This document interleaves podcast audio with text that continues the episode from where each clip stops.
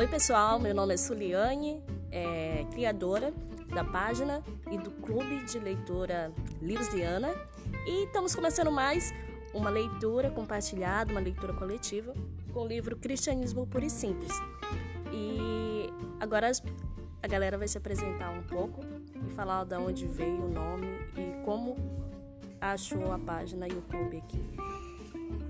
Espero que vocês fiquem até o final. É um podcast bem extenso, mas vai agregar bastante conhecimento.